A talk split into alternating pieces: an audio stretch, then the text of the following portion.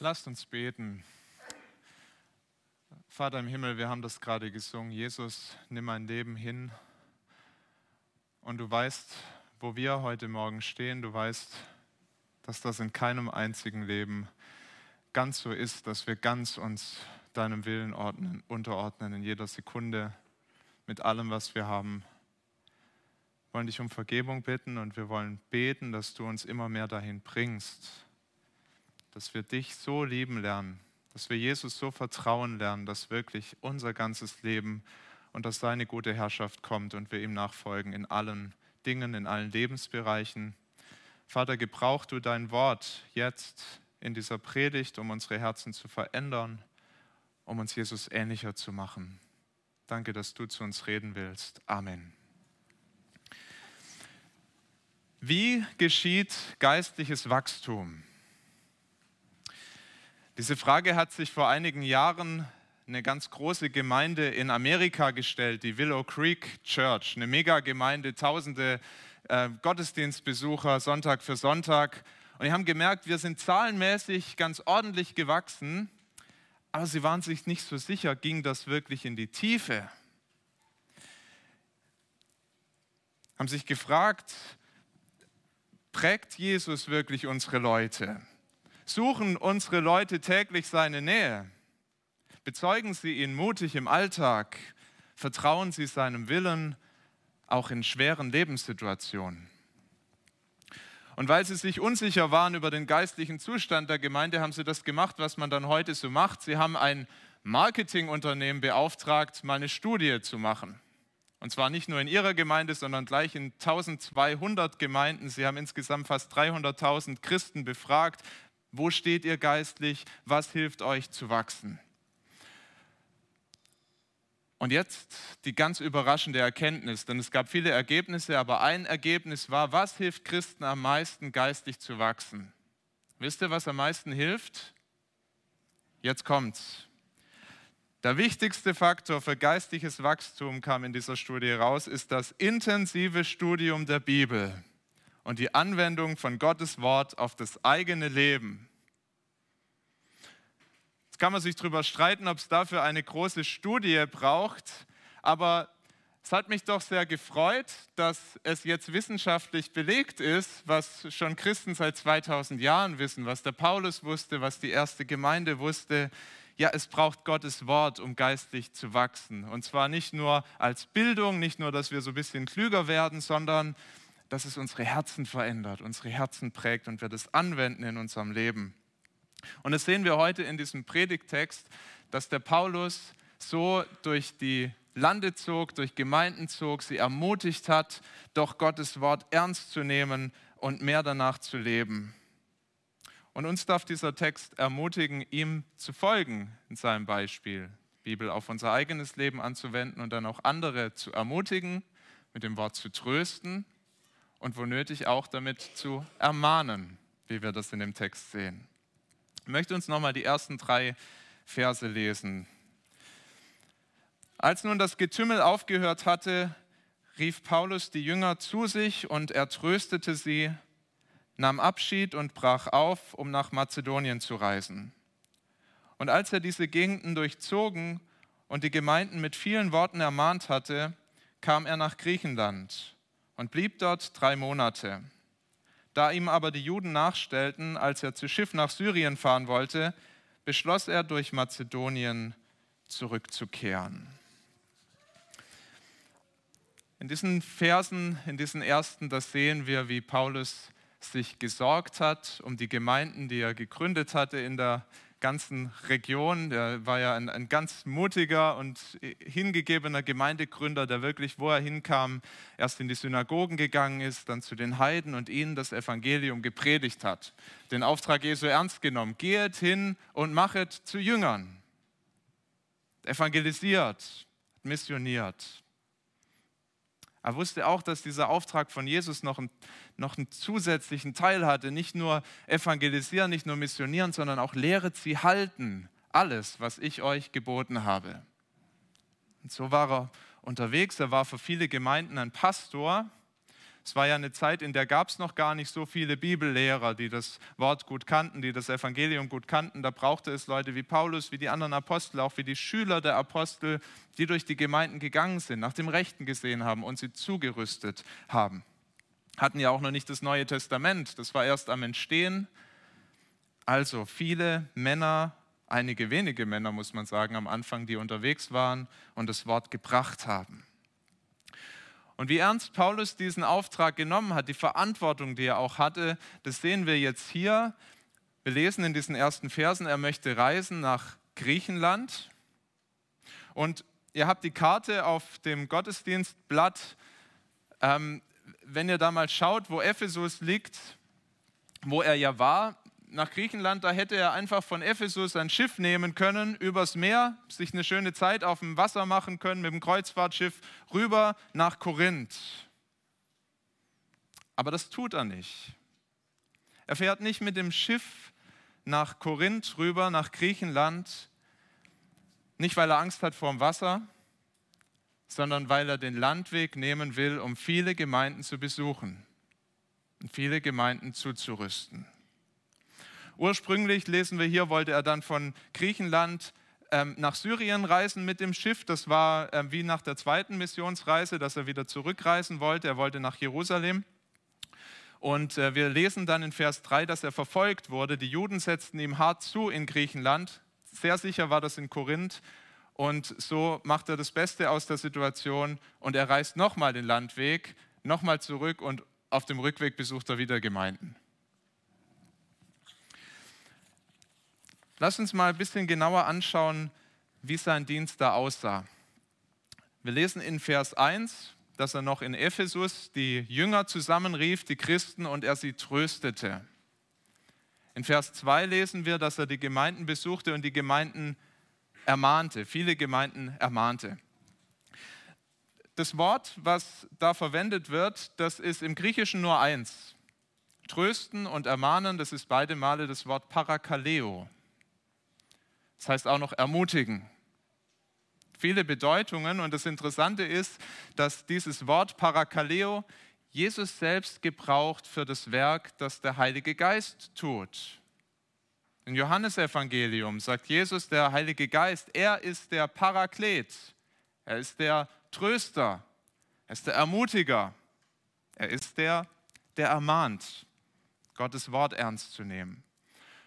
Und wenn wir diese zwölf Verse lesen, dann äh, beim ersten Überfliegen sehen wir da an keiner Stelle äh, Gott erwähnt, an keiner Stelle Christus erwähnt, nicht den Vater, nicht den Heiligen Geist. Und doch ist das durchdrungen vom Werk des Heiligen Geistes, der hier Paulus gebraucht, sein Werk zu tun, durch Paulus das Werk Gottes tut in den Gemeinden. Der Heilige Geist ist hier kräftig am Wirken. Zuerst in Ephesus, wo Paulus die Jünger zusammenruft und ähm, ihr müsst euch vorstellen, wir haben letzte Woche gehört von diesem Aufstand des Demetrius in Ephesus.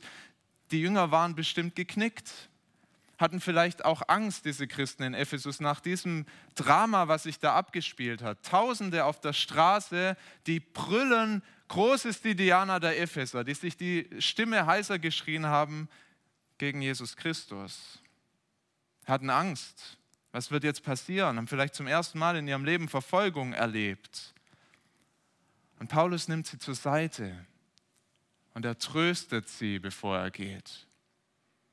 Ganz sicher mit Gottes Wort hat er sie getröstet. Vielleicht hat er ihnen zugesprochen, was Jesus schon seinen Jüngern gesagt hat. In der Welt habt ihr Angst. In der Welt habt ihr Bedrängnis. Aber seid getrost. Ich habe die Welt überwunden. Vielleicht hat er sie ermutigt mit den Seligpreisungen. Zum Beispiel mit der, Selig seid ihr, wenn euch die Menschen um meinetwillen schmähen und verfolgen und allerlei Böses gegen euch reden und dabei lügen. Seid fröhlich und jubelt, es wird euch im Himmel reichlich bewohnt, äh, belohnt werden, denn ebenso haben sie verfolgt die Propheten, die vor euch gewesen sind. Paulus hat die Christen in Ephesus getröstet. Und es waren keine Floskeln, das war nicht so ein netter Spruch mal zwischen Tür und Angel, den man so jemand mitgibt, sei getröstet, der Paulus hatte selbst diesen Trost erfahren. Der Paulus war jemand, der selbst sehr an der Verfolgung gelitten hat, immer wieder, selbst sehr die Bedrängnis erfahren hat und es hat ihm schwer zugesetzt. Er hat das nicht immer leicht genommen. Wir dürfen kein falsches Bild von Paulus bekommen, der da immer so heldenhaft durch die Lande zieht und nie entmutigt war. Im zweiten Korintherbrief, da schreibt er und lässt uns tief blicken in sein Herz, wenn er den Korinthern schreibt, denn wir wollen euch, liebe Brüder, nicht verschweigen die Bedrängnis, die uns in der Provinz Asien widerfahren ist wo wir über die Maßen beschwert waren und über unsere Kraft, sodass wir auch am Leben verzagten. Am Leben verzagt dieser Paulus durch die Bedrängnis. Dass wir am Leben verzagten und bei uns selbst für beschlossen hielten, wir müssten sterben. Es hat ihm so hart zugesetzt, dass er dachte, ich mache das nicht mehr lang mit, ich, ich, bald muss ich sterben, vielleicht durch die Verfolgung, vielleicht macht es mein Herz nicht mehr mit, was ich hier erlebe. Aber in seiner Not durfte er Gottes Trost erleben. Auch das schreibt er am Anfang des zweiten Korintherbriefs. Und er schreibt, mit was für einem Trost Gott ihn in seiner Not, in seiner Bedrängnis getröstet hat. Er selbst ermutigt wurde. Paulus war jemand, der dieses Leid und die Not kannte und das machte ihn zu so einem guten Tröster weil er selbst erst getröstet war von seinem guten Gott. In anderen Gemeinden, wahrscheinlich auch in denen in Vers 2, da war er mehr der, der ermahnen musste. Da musste er hingehen und die Leute dazu auffordern, folgt Christus kompromissloser nach. Macht keine halben Sachen, das wird euch nicht helfen. Ganze Sache mit Christus. Es waren vielleicht so Gemeinden wie auch die Korinther, ähm, lesen wir im ersten Korintherbrief, wie er die hart ermahnen muss. Eine Gemeinde, in der gab es Spaltungen, ganz früh schon. Fraktionen, die gegeneinander standen, viel Lieblosigkeit.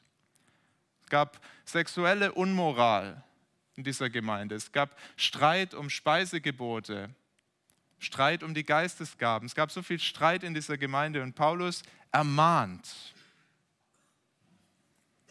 und sagt ihnen, Schaut auf Jesus und er wird euch wieder verbinden, er wird euch vereinen und kommt unter seine gute Herrschaft. Mit dem Trösten tun wir uns leicht, mit dem Ermahnen vielleicht nicht ganz so sehr. Aber es ist eine gute Sache, dass er diese Gemeinden nicht hat in die Irre laufen lassen, nicht einfach so ihren Stiefel durchziehen lassen, sondern er hat sie ermahnt, wieder auf den richtigen Weg zu gehen. Hat das auch nicht von oben herab getan. Der Paulus wusste selber ganz gut, dass er das auch nötig hat. Ermahnung, Zurechtweisung. Er schreibt im Römerbrief Kapitel 7, wie er zu kämpfen hatte, immer wieder mit der Sünde. Sagt, das Gute, das ich will, das tue ich nicht. Und das Böse, das ich doch gar nicht will, das tue ich. Der kannte diesen Kampf mit der Sünde. Der wusste, wir brauchen das dass wir uns von Gottes Wort wieder auf den rechten Weg rufen lassen, dass wir das uns aber auch gegenseitig ähm, zusprechen, uns ermahnen und so bekommt Ermahnen eine, eine, ermutigende Facette im Grunde, denn wir rufen uns zurück auf den richtigen Weg, das ist was Ermutigendes. Was können wir von diesem Dienst für unser Leben als Christen lernen? Mindestens zwei Dinge. Das erste, der Heilige Geist, der will auch uns gebrauchen, um Glaubensgeschwister zu ermutigen, zu trösten und wo nötig auch zu ermahnen. Gott stellt uns in eine Gemeinschaft, damit wir einander in der Nachfolge Christi unterstützen, als Gemeinde. Wir erleben zurzeit nicht diese Verfolgung, wie sie damals in Ephesus war, aber wir kennen das auch, dass wir durch finstere Täler gehen dass das Leben hoffnungslos erscheint, dass es ganz dunkel wird. Und dann braucht es Geschwister, die an unsere Seite kommen und die uns Gottes Trost zusprechen in der Not. Wie wichtig sind solche Menschen, die dann kommen und uns den Blick ausrichten, wieder neu auf Jesus Christus. Und die, die das am besten können, sind oft die, die selbst durch diese dunklen Täler schon gegangen sind, die den Schmerz kennen, die das Leben, den das Leben auch mit sich bringt. Die wissen, wie das ist. Es ist für mich ein, ein ganz großes Zeugnis der Wahrheit der Bibel, wenn ich das sehe, wenn, wenn Menschen wirklich ganz schwere Dinge durchleben, ganz harte Ehesituationen bis hin zu Ehebruch erleben müssen, schwere Krankheiten, auch Bedrängnis für den eigenen Glauben. Und wenn sie sagen, in dieser Not, in dieser Schwachheit hat mich Gottes Wort getröstet. Ich habe seine Nähe erfahren wie noch nie zuvor. Er ist mir ganz nah. Das sind die Leute, die am besten andere trösten können. Die am besten Menschen, die auch durch so ein dunkles Tal gehen, ermutigen können. Lass uns wieder auf Jesus schauen. Und wenn du das schon erlebt hast, wenn das deine Geschichte ist auf die eine oder andere Weise, dann will ich dich ermutigen, nutz das, was Gott mit dir da gemacht hat, wie er dich ermutigt hat in der Not, um andere zu trösten. So wie Paulus den Trost, den er empfangen hat von Gott, weitergegeben hat. Es braucht Menschen in unserer Gemeinde, die andere trösten und an ihre Seite kommen. Und dort, wo wir sehen, dass Geschwister nicht nach Gottes Willen leben, da haben wir auch wir eine Verantwortung, ihnen zurechtzuhelfen.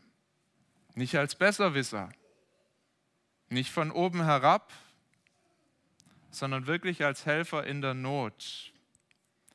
Ermahnen, will es nochmal sagen, das hat ja so einen negativen Touch.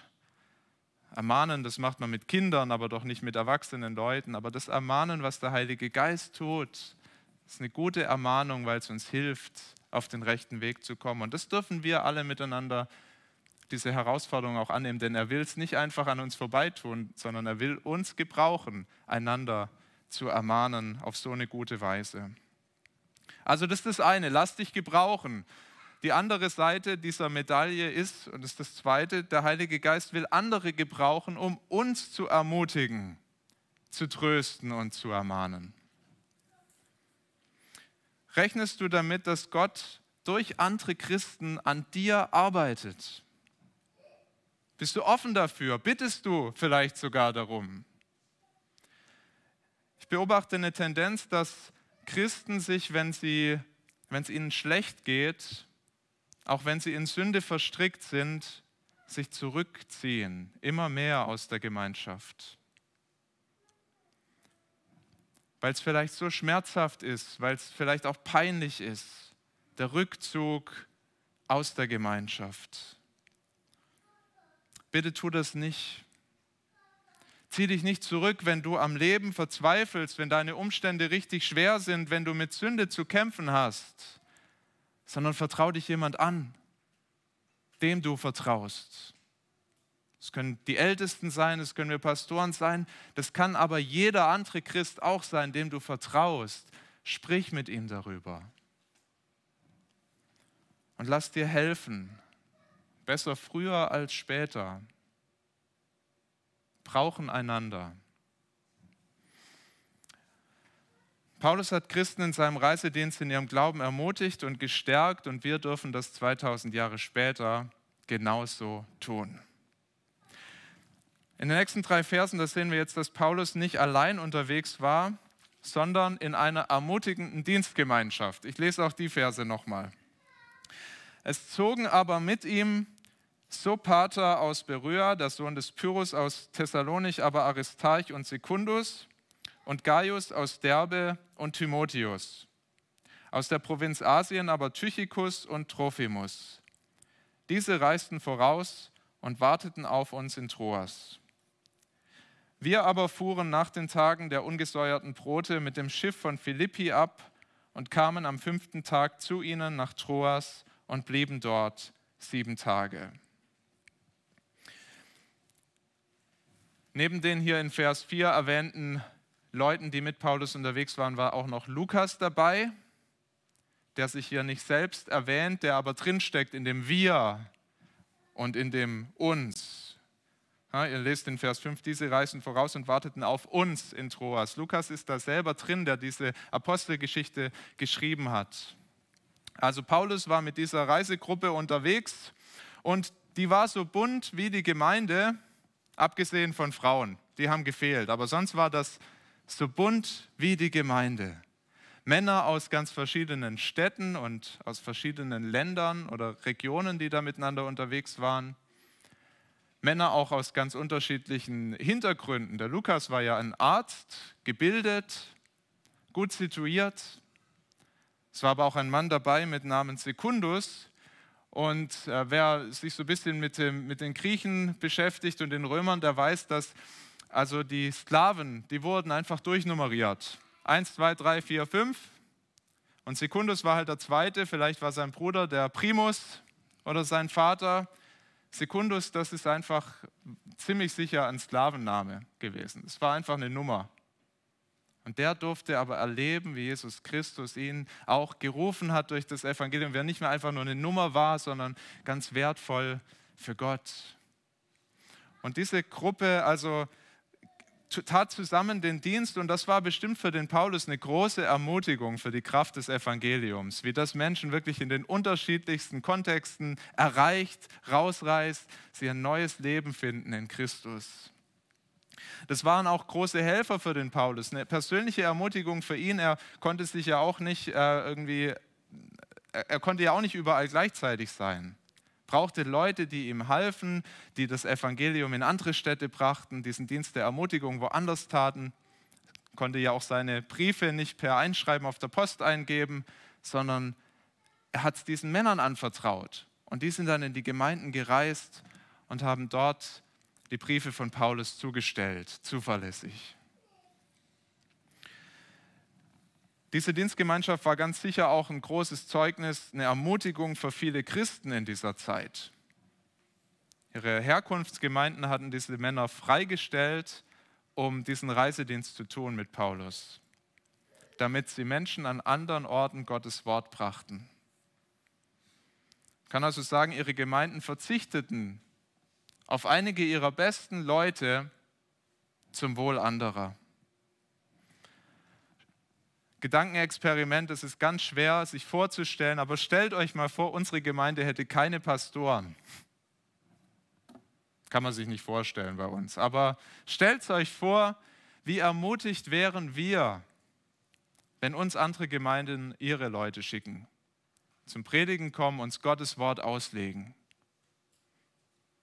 Tatsächlich durften wir das in den letzten Jahren immer wieder erleben als Pastoren, aber auch die Trainees, die unterwegs sind hier in der Gegend rund um München und auch in München, in anderen Gemeinden, die nicht genug Pastoren haben, nicht genug Prediger.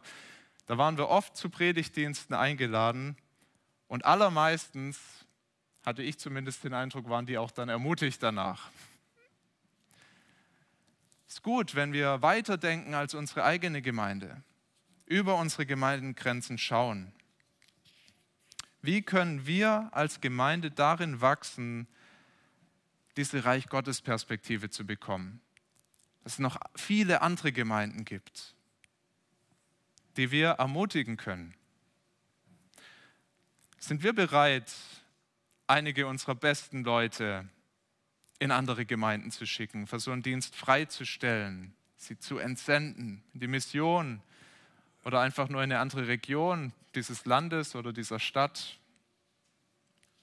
wo sie dann mit der Bibel in der Hand ermutigen, trösten, ermahnen, Menschen Gottes Wort bringen. Das sind Fragen, die sich ja uns ganz aktuell stellen. Wir haben beschlossen, dass wir eine neue Gemeinde gründen wollen im Münchner Westen, in Freiham in diesem Gründungsteam, das es jetzt schon seit knapp zwei Jahren gibt, da sind einige sehr, sehr fähige, sehr dienstbereite Leute aus unserer Gemeinde. Da werden wir gute Leute verlieren, die nach Freiham gehen. Aber mit dieser Perspektive von den Versen sehen wir, das ist, das ist gut investiert. Es ist gut, wenn wir sie schicken, wenn wir sie gehen lassen, damit auch an anderen Orten Christen ermutigt werden und Menschen ganz neu zum ersten Mal zum Glauben finden. Genauso gilt diese Reich Gottes Perspektive für unser Trainee-Programm. Christian, andere, die hier ihre Pastorenausbildung machen und wenn die dann hier ein paar Mal predigen und die Bibelstunde machen und, und Gruppen und Kreise leiten, dann lernen wir die so lieben. Dann sagen wir den Christian und auch andere, die wollen wir nie mehr gehen lassen weil du so einen guten Dienst hier tust. Und dann brauchen wir wieder diese Perspektive. Ja, die tun hier einen guten Dienst. Ja, Gott sei Dank haben wir sie lieb und sie bringen uns Gottes Wort. Aber wir wollen andere Gemeinden segnen mit solchen Leuten. Wenn wir Geschwister zum Dienst in anderen Gemeinden freisetzen, so wie das hier geschehen ist, dann dürfen wir wissen, unser Verlust ist ihr Gewinn. Unser Verlust ist ihr Gewinn.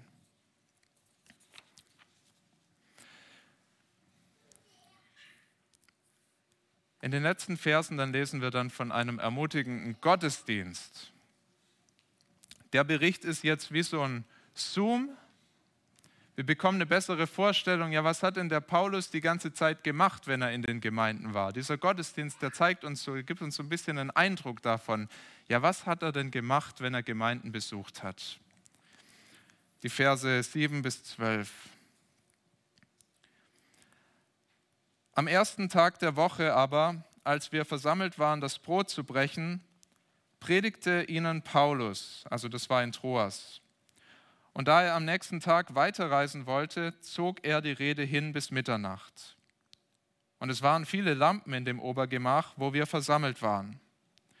Es saß aber ein junger Mann mit Namen Eutychus in einem Fenster und sank in einen tiefen Schlaf, weil Paulus so lange redete und vom Schlaf überwältigt, fiel er hinunter vom dritten Stock und wurde tot aufgehoben. Paulus aber ging hinab und warf sich über ihn, umfing ihn und sprach, macht kein Getümmel, denn es ist Leben in ihm. Dann ging er hinauf und brach das Brot und aß und redete viel mit ihnen, bis der Tag anbrach. Und so zog er hinweg. Sie brachten aber den jungen Mann lebend herein und wurden nicht wenig getröstet. Paulus macht Station auf dem Rückweg nach Jerusalem in Troas. Auch dort nimmt er sich Zeit für die Gemeinde, auch dort ermutigt er sie. Gottesdienst gefeiert, so wie wir das heute tun, so wie das 2000 Jahre lang Christen getan haben. Es war der erste Tag der Woche, der Sonntag nach der jüdischen Zählweise. Am Sonntag haben sie sich versammelt, sie haben, wie wir das auch regelmäßig tun, das Abendmahl gefeiert. Und sie haben vor allem eine lange, lange Predigt gehört. Heute diskutieren wir ja, ob 40 Minuten zu lang sind. Paulus konnte stundenlang predigen und lehren und die Leute, die haben das aufgesaugt. Die wollten das hören, die konnten gar nicht genug kriegen, die sind nicht nach Hause gegangen, wollten Gottes Wort hören. Da war ein Hunger da, ein riesengroßer Hunger. Das sage ich nicht, weil ich Pastor bin und gern predige, sondern das war wirklich so. Da war ein Hunger da. Und es gab bestimmt die Gelegenheit für Rückfragen. Das war jetzt nicht, dass der dann stundenlang einen Monolog gehalten hat, sondern die sind in den Austausch gekommen. Ja, was bedeutet denn das jetzt für mein Leben? Ja, wie kann ich denn das anwenden auf meine Situation? Ein Predigtgespräch. Und der Gottesdienst, der zieht sich bis spät in die Nacht. Plötzlich wird dieser andächtige Austausch jäh unterbrochen. Es tut einen Riesenschlag Eutychus ist aus dem Fenster gefallen, ist eingeschlafen während dieser langen Predigt. Und sie finden ihn unten tot. Es wurde über diese Geschichte schon Witze gemacht, über zu lange Predigten, langweilige Gottesdienste, unausgeschlafene Gottesdienstteilnehmer. Manche haben das auch moralisch gepredigt und gesagt, da seht ihr mal, was passiert, wenn er nicht richtig zuhört und einschlaft während der Predigt. Seid wachsam alle Zeit. Aber ist ja alles nicht der Punkt. Es ging einfach sehr lang. Es war schon spät in der Nacht, es war Mitternacht. Er hatte stundenlang gepredigt. Dieser Eutychus, das war wahrscheinlich noch ein Junge. Das Wort, was da für junger Mann gebraucht wird, das ist eher noch ein Kind zwischen 8 und 14 Jahren. Junge, der lang dabei war, der jetzt müde wird. Wir lesen, dass da viele Lampen gebrannt haben, die Luft war stickig, es war spät. Spurgeon, der Prediger, soll mal gesagt haben, das zweitwichtigste für eine Gemeinde gleich nach der Gottesfurcht ist der Sauerstoff. Der war einfach platt, Eutychus. Der war platt, ist eingeschlafen und aus dem Fenster gefallen. Und wir dürfen nicht auf, darüber schließen, dass er jetzt gesündigt hat oder dass die Predigtqualität miserabel war. Der war einfach platt. Aber was für ein furchtbares Ende für diesen Mann, für diesen Jungen. Was für ein schockierendes Ende auch für einen Gottesdienst. Sein aus dem Fenster kippt und stirbt. Doch was das Zeug hätte, diese Gemeinde massiv zu entmutigen, gebraucht Gott, um sie zu ermutigen. Paulus geht nach unten, legt sich auf diesen toten Körper, das heißt, er umfing ihn und der Junge wird wieder lebendig. Paulus sagt, mach kein Getümmel, es ist Leben in ihm. Das heißt nicht, dass er nicht wirklich tot war. Lukas, ist, Lukas war Arzt, Lukas wusste, was, wie man Tod feststellen kann. Die waren damals nicht dumm. Er war tot, aber Paulus geht hin, er umfängt ihn und er tut dieses Wunder in der Kraft des Heiligen Geistes. Er tut es in der Kraft des Heiligen Geistes. Wir sehen dann auch in Vers 12, die Gemeinde war nicht wenig getröstet. Und das ist nochmal dieses Wort Parakaleo. Der Heilige Geist schenkt diesem Jungen das Leben. Die Gemeinde ist ermutigt, getröstet weil sie dieses Wunder erleben darf. So ein Wunder hat es in der Geschichte nur ganz selten gegeben. Selbst in der Bibel wird dieses Wunder nur ganz selten berichtet. Ein paar Mal. Dort, wo Propheten, dort auch, wo Apostel dieses Wunder getan haben in der Kraft des Geistes und wo Gott damit auch ihre Autorität bestätigt will nicht ausschließen, dass es das auch heute noch gibt. Das kann es auch heute noch geben, aber das ist super, super selten. Wir dürfen das nicht erwarten, dass Gott das tut. Und doch darf das Wunder auch uns ermutigen. Als Christen müssen wir den Tod nicht fürchten. Wir müssen den Tod nicht fürchten. Und es ist so eine wichtige Botschaft, gerade in diesen Tagen, wo wir tagtäglich mit dem Tod konfrontiert sind, tagtäglich uns die Sterberate äh, gezeigt wird im Fernsehen und in der Zeitung, wie viele an Covid gestorben sind. Liebe Leute, wir müssen den Tod nicht fürchten. Wie ermutigend ist das, dass Paulus dieses Wunder tun darf und die Menschen sehen, Gott hat die Macht über den Tod. Paulus sagt im Römerbrief, der Sünde Sold ist der Tod, Römer 6, Vers 23. Der Sünde soll, unsere Sünde verdient den Tod, verdient, dass wir sterben. Wir stehen unter Gottes gerechten Zorn. Aber preis dem Herrn, Gott hat diesen Zorn selbst getilgt, er hat die Schuld getilgt am Kreuz, als Jesus dort starb. Als er auferstanden ist, da hat er den Tod überwunden. Unsere Schuld ist getilgt, der Tod ist besiegt. Und jeder, der das glaubt, und du darfst heute das glauben, dass Jesus Christus die Schuld bezahlt hat und den Tod besiegt hat, der wird auch sein ganz persönliches Auferstehungswunder erleben. Du wirst ein Auferstehungswunder erleben. Zu einem Leben auferstehen mit Christus, das nicht noch ein paar Jahre, nicht noch ein paar Jahrzehnte dauert, sondern eine ganze wunderbare Ewigkeit mit unserem guten Gott. Möchte unseren Fokus am Schluss aber nochmal auf was anderes richten. Das übersehen wir leicht, weil wir so begeistert sind von so einem Wunder, dass ein Toter wieder lebt. Schaut mal, wie Paulus in dieser Geschichte agiert, wie er vorgeht in, in diesen Versen. Er predigt stundenlang, dann passiert dieses Unglück. Paulus geht runter, er weckt den Mann zum Leben wieder und dann geht er hoch und macht da weiter, wo er aufgehört hat. Feiert Abendmahl mit der Gemeinde und er lehrt bis in den Morgengrauen.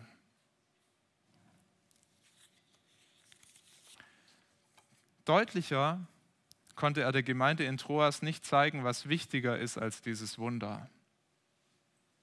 Deutlicher kann er auch uns nicht zeigen, kann Gott uns durch diesen Bericht nicht zeigen, was wichtiger ist als dieses Wunder nämlich sein Wort. Sein gutes Wort. Mehr als durch das Wunder wollte Paulus die Christen durch Gottes Wort ermutigen. Bestimmt malte er ihnen das Evangelium ganz kraftvoll vor Augen. Sie durften das nochmal erkennen, auch in der Feier des Abendmahls, sehen, schmecken, wie gut Gott ist. Sprach mit ihnen darüber, wie Gottes Liebe ihren Alltag prägen kann. Er ermutigte und er tröstete sie angesichts von Anfechtungen. Christus hält euch fest. Und er half ihnen zu erkennen, wie die Bibel, wie Gottes Wort ihre Sicht auch auf schwere Umstände verändern kann. Er mahnte sie, ihr ganzes Leben für Christus zu leben. Wir wissen nicht, was er genau gepredigt hat, aber er hat sie gelehrt stundenlang. Was war nochmal das Ergebnis dieser Reveal-Studie von Willow Creek? Der wichtigste Faktor für geistliches Wachstum sind Wunder, Nein, der wichtigste Faktor für geistliches Wachstum ist das intensive Studium der Bibel und die Anwendung von Gottes Wort auf das eigene Leben. Paulus wusste das und er lebte danach. Paulus wusste, dass das nicht nur für ihn wichtig war, sondern alle Christen das lernen mussten, hören mussten und deshalb ging er in der Kraft des Geistes, ermutigte, tröstete, ermahnte. Und wir dürfen ihm folgen auf diesem Weg. Zuerst, indem wir uns ermutigen lassen, trösten lassen, da wo es nötig ist, auch ermahnen lassen. Und dann, indem wir zu unseren Brüdern, zu unseren Schwestern gehen in dieser Gemeinde und uns gegenseitig im Glauben stärken. Dafür möchte ich beten. Vater, wir danken dir für dein Wort und dafür, dass wir in dieser Geschichte sehen dürfen, wie kraftvoll es ja, Gemeinden geprägt, verändert hat, wie Paulus das genutzt hat und wie es ihn getrieben hat zu seinen Geschwistern, um sie noch viel tiefer darin zu lehren, nicht zu bilden, sondern ihre Herzen wirklich zu prägen, sodass sie dir ähnlicher wurden. Vater, wir sehen uns danach, dass auch wir Jesus Christus ähnlicher werden, dass auch wir lernen, in allen Umständen deinem Wort zu vertrauen uns von dir trösten zu lassen, ermutigen zu lassen, Jesus Christus nachzufolgen. Und wir beten, dass wir einander auch eine Hilfe sein dürfen auf diesem Weg, einander ermutigen können, einander unterstützen dürfen in der Nachfolge. Herr, hilf uns, zeig du uns, was auch ganz konkrete Schritte sind, wo du uns gebrauchen willst. Danke für diesen Segen, eine Gemeinde zu haben. Danke für diesen Segen, gemeinsam dir nachfolgen zu dürfen. Wir loben und wir preisen dich. Amen.